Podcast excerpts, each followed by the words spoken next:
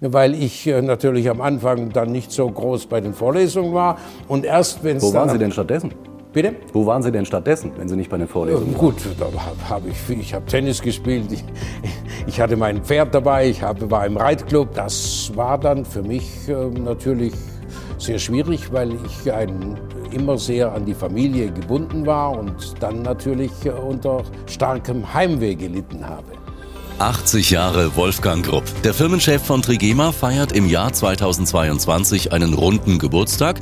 In 80 Jahren gibt's auch viel zu erzählen und das nehmen wir zum Anlass, mit ihm zusammen in unserem Podcast 1919 einmal auf die verschiedenen Jahrzehnte zurückzublicken. Von seiner Kindheit bis heute. Hallo Herr Grupp, schön, dass Sie da sind. Vielen Dank, dass Sie sich die Zeit genommen haben für unsere Podcast-Reihe, die wir jetzt mit Ihnen vorhaben. Willkommen. Vielen Dank, Herr Jorn. Auch äh, herzlich willkommen, dass Sie zu mir nach Hause kommen. 80 Jahre, Wolfgang Grupp ist eine lange Zeit. Die wollen wir in dieser Podcast-Reihe so ein bisschen ähm, Stück für Stück beleuchten und fangen jetzt mal an mit den ersten ein, zwei Jahrzehnten Ihres Lebens. Und zwar ganz von vorne. Als Sie noch klein waren, noch vor Ihrer Schulzeit, waren Sie ein Lausbub? Äh, das müssten Sie meine Eltern fragen, aber sie sind leider verstorben. Äh, ich selbstverständlich äh, habe mich nicht als Lausbub empfunden und ich war sicherlich rückblickend gesehen ein braves Kind. Das habe ich mindestens so das Gefühl. Aber Sie müssten meine Eltern fragen oder vielleicht meine Geschwister. Vor allem meine Schwester, die ein Jahr älter ist, die müsste es ja besser wissen. Ich habe hier auf meinem, auf meinem Zettel stehen Lausbubengeschichten von Ihnen. Gab es da gar nichts, wo es mal so ein bisschen was, was Kinder so machen, dem Großvater oder dem Vater mal einen Streich spielen oder in der Firma?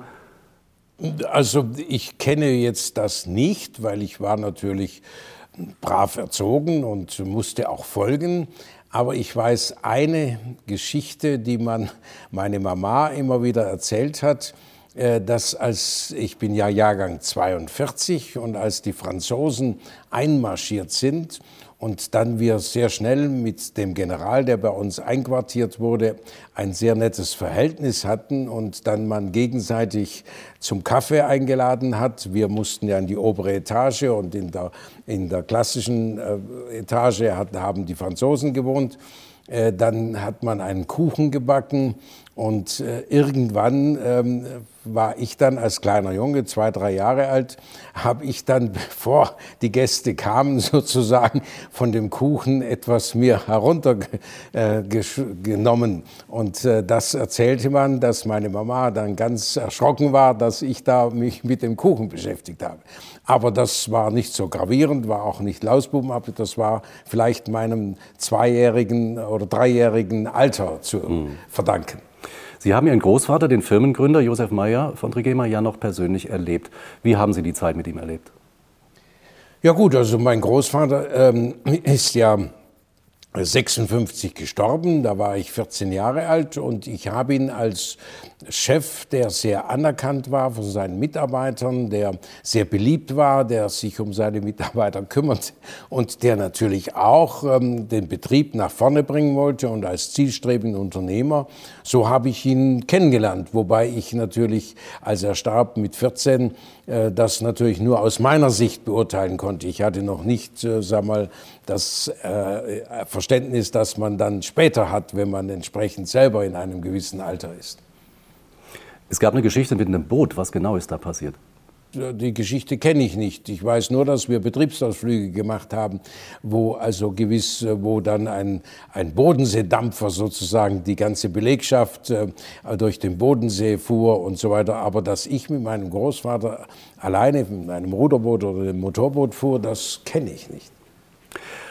War das immer so mit den Firmenausflügen? War das von Anfang an so? Also kennen Sie das von Anfang an, dass das gemacht wurde? Also das war eine gewisse Zeit nach dem Krieg, als das Wirtschaftswunder begann, war es selbstverständlich, dass wenn man ein Jahr sozusagen gearbeitet hat und dass man dann gesagt hat, jetzt gibt es auch einmal einen, einen Betriebsausflug, wo also die ganze, der ganze Betrieb, alle Mitarbeiter eingeladen sind. Und dann hat man, weil dort war das Auto ja noch nicht so, dass jeder Auto hatte, dann war der Bodensee, äh, eine Reise an Bodensee und dort mit dem Schiff, das war eine Attraktion. Und da durfte ich mit meiner Schwester, die ein Jahr älter ist, natürlich mit und das war für uns dann auch eine, ein besonderes Erlebnis und die Mitarbeiter freuten sich und fühlten sich dort als die äh, Gebrüder Meyer äh, Familie. Das war damals so Usus, das spürte man auch. Man gehörte zur Familie, zur Betriebsfamilie. Und das ist ja bis heute so geblieben. Das habe ich versucht äh, aufrechtzuerhalten und ich glaube auch sagen zu dürfen, dass unsere Mitarbeiter auch heute einen gewissen Stolz haben, dass sie sagen, sie sind seit Jahren bei Trigema beschäftigt und fühlen sich äh, zugehörig zur Trigema Betriebsfamilie. Sie haben Ihre Grundschulzeit aber hier in Burladingen verbracht. Äh, die Volksschule, ich war vier Jahre in der Volksschule, äh, beziehungsweise fünf, weil ich die sechs da dann privat gemacht habe. Das ist die erste äh, Internatsklasse, habe ich dann privat gemacht hier. Von meinem Onkel bekam ich Mathematik und Deutsch und vom Pfarrer in Bollerding bekam ich äh, Latein äh, beigebracht, sodass ich dann in die zweite Klasse einsteigen konnte im Internat. Und äh, hier war ich also dann in der Grundschule. Und äh, da gab es dann ein paar wenige, die dann auch auf die Oberschule gingen oder dann in Richtung Abitur marschierten. Sie sind aber ins Internat gewechselt oder war das später? Nein, nein, ich kam dann sofort äh, von der Volksschule äh, mit, äh, mit knapp äh, elf Jahren, weil ich die sechs da privat machte, kam ich dann nach St. Blasien und das war dann für mich äh, natürlich sehr schwierig, weil ich ein, immer sehr an die Familie gebunden war und dann natürlich äh, unter starkem Heimweh gelitten habe. Das war keine einfache Zeit.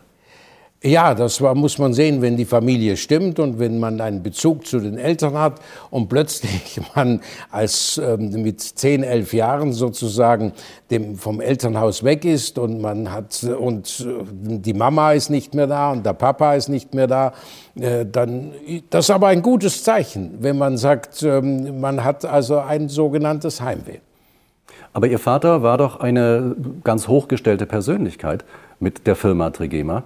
Ähm, hat Ihnen da die Herkunft nicht weitergeholfen im Internat? Inwiefern sollte sie mir weiterhelfen? Äh, ich sag mal, da, da gab es ja viele, die aus gewissen Familien kamen und so weiter. Und warum sollte man mir die weiter? Das, der Heimweh ist mir deshalb nicht genommen worden. Und ich sag mal, äh, das Internat hat ähm, mich ja nicht äh, irgendwo, man hat mich ja da nicht drangsaliert oder etwas. Aber ich war plötzlich alleine. Das heißt, ich, äh, ich hatte niemand, äh, der für mich sorgte oder so. Das war man ja gewohnt. Und deshalb war es schwierig. Und es war natürlich, hatte auch seine positiven Seiten, denn äh, wer eben, ich kam ins Internat und musste mich mit den anderen äh, sozusagen zurechtfinden, habe ich mich angepasst und ähm, dann hatte, ich sehr, hatte man sehr schnell Freunde war ich, habe ich mich unmöglich verhalten, dann hatte man keine Freunde. Also ich habe damals schon das, rückwirkend gesehen, dass ich damals mein Leben selbst bestimmen musste oder konnte und ich selbst verantwortlich war. Hatte ich Unordnung in, in meinen Schränken, dann musste ich mit der Unordnung leben. Zu Hause wäre vielleicht die, die Unordnung aufgeräumt worden. Also war ich sehr ordentlich. Ich hab, war sehr ordentlich, bin ich auch heute noch. Ähm, auch die diszipliniert, dass ich sage, okay, wenn etwas verlangt wird, dann mache ich das, weil ich ja nicht schlechter dastehen wollte als meine, meine Kollegen im Internat. Ich wollte ja, man wollte ja nicht unbedingt immer der sein, der ewig kritisiert wird. Also man ist durch so eine äh, Internat und durch eine Selbstständigkeit in sehr frühen Jahren äh, muss, ist man gewohnt oder ist man, äh, hat man die Möglichkeit, sein Leben äh, zu gestalten und gestaltet man unmöglich, dann muss man selber damit leben. Äh, und das habe ich sehr schnell gemerkt und habe danach auch mein Leben ausgerichtet. Sie waren anschließend nach dem Internat dann in Köln und haben dort äh, studiert, Betriebswirtschaft. Und ich habe in vielen Interviews gesehen, Sie waren kein Vorzeigestudent. Warum nicht? Ich weiß nicht, was Sie als Vorzeigestudent äh, sehen. Ich persönlich war es äh, in meinen Kreisen sicherlich als Student äh, sicher sehr beliebt und auch zum Vorzeigen. Aber ich war kein Student, der die Universität in- und auswendig kannte. Ähm, ich habe immer, und das war so, wenn etwas Pflicht war, dann habe ich sie erfüllt. Wenn man aber gesagt hat, ja gut, man kann in die, die Vorlesung gehen oder nicht, man brauchte jetzt nicht die Scheine oder diese Belegungsdings, dann habe ich es halt nicht gemacht. Ich brauchte ein bisschen den Druck. Und so habe ich meine propedeutischen Scheine äh, nach dem äh, ersten Semester abgelegt, weil da hat es geheißen, die kann man jetzt ablegen und dann hat man sie weg. Die muss man sogar ablegen. Das habe ich gemacht. Und mein juristisches Vorexamen habe ich nach dem vierten Semester gemacht, weil man gesagt hat, wenn man das im vierten Semester kann man es ablegen, die, die Prüfungen macht, dann hat man sie im End äh, nicht mehr. Dann habe ich sie gemacht, aber alles immer mit dem Repetitor, weil ich äh, natürlich am Anfang dann nicht so groß bei den Vorlesungen war und erst wenn es Wo waren Sie denn stattdessen? Bitte? Wo waren Sie denn stattdessen, wenn Sie nicht bei den Vorlesungen waren? Gut, da habe ich, ich habe Tennis gespielt, ich, ich, hatte mein Pferd dabei, ich habe, war im Reitclub und ich hatte für alles andere Zeit. Und äh, wenn ich keinen Druck hatte, dann äh, habe ich mich um andere Dinge gekümmert. Und äh, ich hatte ja viele Freunde und war ein äh, nettes Dasein und so weiter. Ich hatte auch eine nette Wohnung in Köln, ich hatte eine Dreizimmerwohnung und mit Gästezimmer und allem. Also es war eine tolle Zeit und ich war von zu Hause aus rückwirkend gesehen sicher sehr verwöhnt worden, aber es war ganz, ich wusste ganz genau, das Positive bekomme ich, wenn ich meine Eltern nicht blamiere oder sie praktisch nicht enttäusche. Das heißt, dass ein Sohn meines, meiner Eltern oder meines Vaters ein Examen wiederholen müsste, oder auch in der Schule oder im Internat eine Klasse repetieren müsste. Das wäre eine so gravierende äh, Versagen gewesen, äh, dass das gab, durfte es nicht geben. Und deshalb habe ich alle meine Examen gemacht, aber erst, wenn es drauf ankam. Und vorher habe ich mich der Freizeit gewidmet. Aber immerhin. Und dann sind Sie mit 27 zurück nach Burladingen? Und sind in die Firma eingestiegen und haben da auch schon ganz viel Verantwortung übernommen. Was hat man Ihnen da zugeteilt? Was waren so Ihre Gut, Bereiche? Das war eben so, dass ich ähm, mit 25 mein Examen gemacht habe, Diplomexamen in Köln. Und dann habe ich auch ein Prädikatsexamen geschrieben und bekam eine Doktorarbeit. Und die habe ich angefangen und als die dann so 80 Prozent fertig war, wollte der Professor, dass ich das letzte Kapitel noch mit ihm in einem Semester ausarbeite. Und gleichzeitig hatte ich während dieser Doktorarbeit, kam das T-Shirt aus Amerika nach Deutschland. Und das T-Shirt ist ja nichts anderes als ein Unterhemd. Und wir fertigten bei Trikotwarenfabriken Gebrüder Meyer, so hieß ja die Firma, was dann später die Abkürzung Trigema wurde, äh, fertigten wir Unterwäsche für die Hausmarken, für die Großkonzerne, für die Kaufhauskönige, Versandhauskönige, also für Quelle, für Neckermann, für Kaufhof, für Karstadt und so weiter. Das waren die Großkunden äh, der Textilindustrie. Und äh, da habe, kam das T-Shirt aus Amerika und da habe ich dann äh, aus irgendeinem Grund, weil ich das irgendwo gesehen habe, oder C&A hat uns gefragt, ob wir Batik-T-Shirt machen. Äh, und dann hat unsere Geschäfts-, unser Direktor, der 50 Jahre im Betrieb war, hat gesagt, wir machen Unterwäsche, aber vielleicht hat der Junge, der, ich habe so ein paar modische Dinge angefangen, dass ich in London oder Paris mal gesehen habe, also ein Unterhemd bedruckt mit irgendeinem Druck und so weiter. Da hat er gesagt, vielleicht äh, hat das er mal gemacht und dann hat man mir, ähm, hat der C&A-Mann mit mir gesprochen und hat gesagt, er hätte ein Batik-T-Shirt da liegen und da steht drin Etikett Gebrüder Meier. Und da habe ich gesagt, schicken Sie es mir mal zu. Und dann haben wir festgestellt, dass das ein billiges, ein, Aus, ein Ausverkauf-Unterhemd war, das wir nicht mehr produzierten aus Interlock.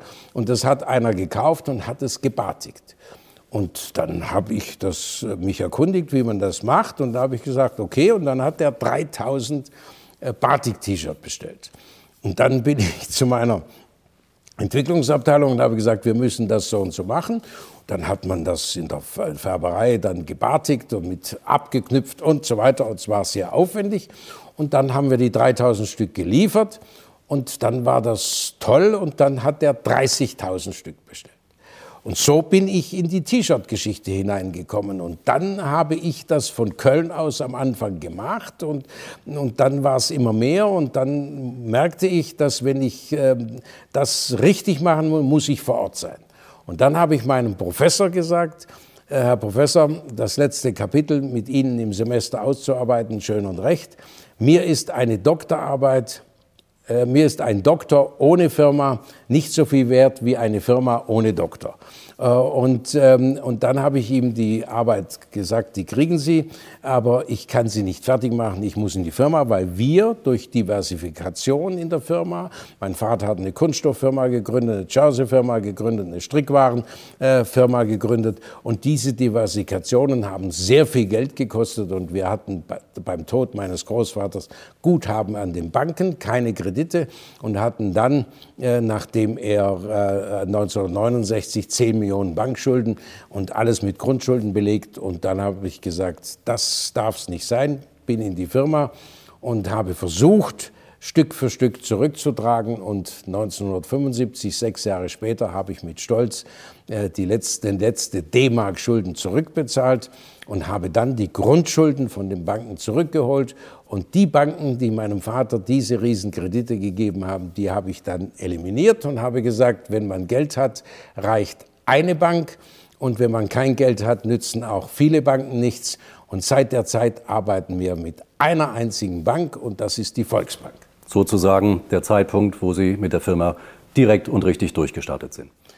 Das war 69 dann bis 75. Das, und dann habe ich auch gemerkt, dass ich vieles selber machen muss, bis es Fuß fasst und dann kann ich es delegieren.